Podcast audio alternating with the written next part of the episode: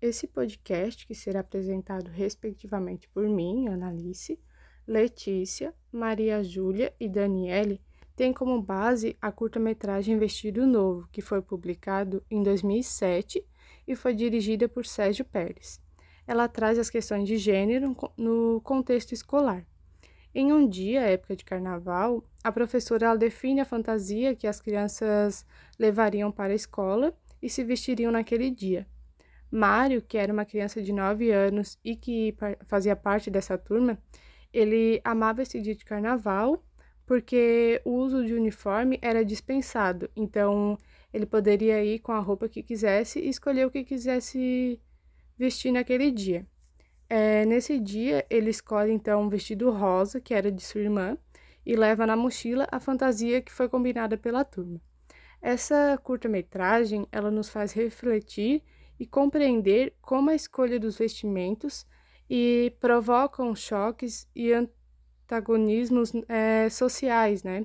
É, tanto que a gente vive num mundo padronizado e tudo mais.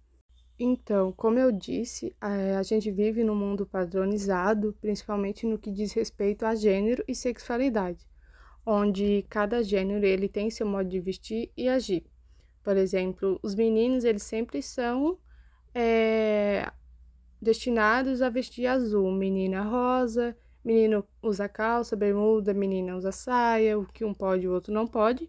E quando a gente foge desses padrões, é, geralmente a gente é julgado.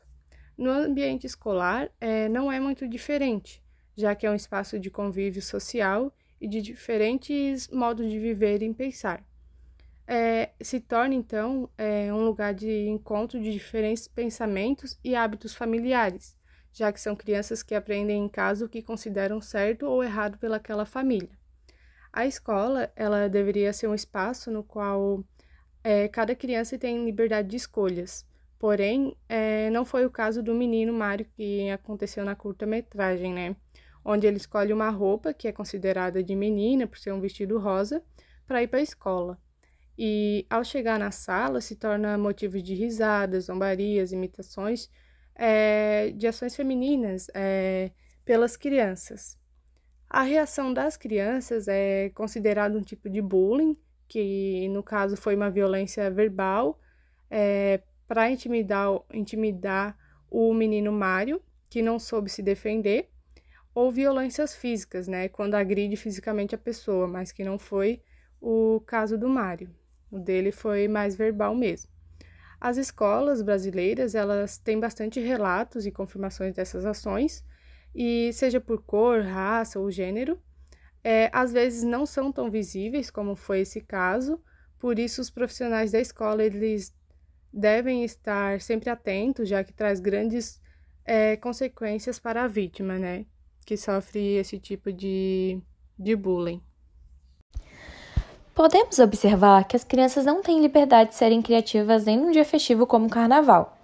A fantasia foi definida pela professora, provavelmente sem sugestões feitas pelas crianças. Todos deveriam se fantasiar de dálmatas, e no início da aula a professora passa a distribuir coleiras, podendo estabelecer uma relação de controle sobre as crianças. Entendemos que o Mário não buscava uma fantasia, visto que levou a de dálmata na mochila, mas queria expressar seu gosto por vestidos já, já que na casa de Helenita, sua amiga, costumava se vestir assim. Ao romper com o padrão estabelecido pela professora e pela sociedade, Mário foi chamado de viadinho inúmeras vezes por outras crianças. A professora ficou mais espantada com o menino usando um vestido do que com as próprias ofensas, retirando Mário de dentro de sala para conversar com o diretor, como se ele tivesse feito algo errado. Devemos apontar o despreparo da professora, pois a escola deve ser um espaço de construção de conhecimento, um espaço seguro e acolhedor, com diálogo e convívio com a diversidade.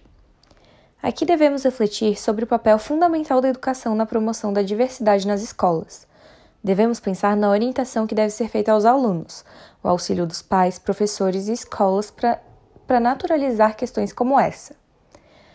A implementação da educação sexual é essencial com conteúdos e linguagem apropriados para a idade de cada criança, como forma de pensar na identidade de cada sujeito, assim como a formação continuada dos professores e a revisão dos livros didáticos, que, em sua maioria, não trabalham com a questão da diversidade, das diferenças e das desigualdades.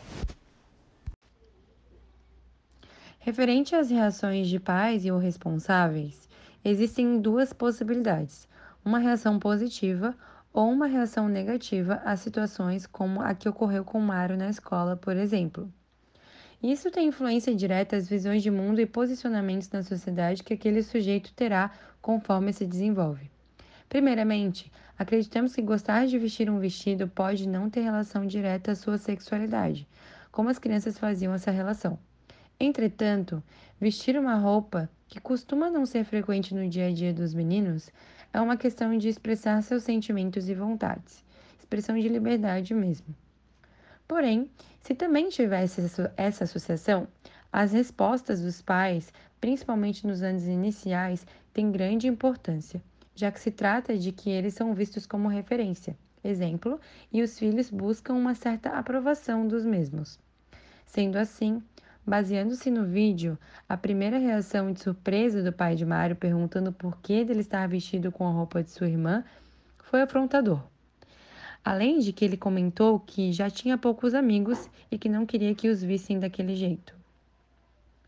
Mas em seguida, é, quando respondido que gostava de se vestido daquela forma, compreendeu e tentou, e tentou cobri-lo para que não houvessem mais zoações. Fazer com que a criança se sinta à vontade para que haja diálogo e que, como pai, você compreenda o interesse do seu filho e consiga auxiliá-lo para que possa se impor mediante a discriminação, apoiando-o sempre, independente de sua escolha, é de tremenda importância para uma mente saudável e construção da sua personalidade. A consequência dessa violência são marcas psicológicas. A violência psicológica qual Mário passou foi agressão por constrangimento, humilhação e ridicularização. A criança lembrará para sempre deste dia. Além disso, pode acarretar crise de ansiedade, depressão, isolamento social e baixa autoestima. Sabemos o quanto as crianças gostam de brincar com seus colegas. Essa violência pode afetar tanto nos colegas, sendo preconceituosos e não querendo brincar com a vítima, ou a vítima tendo vergonha e dificuldade de convívio por ter medo de sofrer a violência novamente. Mesmo a culpa não sendo da criança, ela irá se sentir culpada por tal ato, podendo se retrair e não compartilhar mais seus pensamentos e medos. Ao guardar tudo para si e não desabafar com seus pais ou responsáveis, a criança poderá se tornar mais agressiva e incompreensível. Com todas essas consequências já ditas, Dessa forma, o rendimento escolar da criança irá baixar gradativamente, podendo ter grande repetência.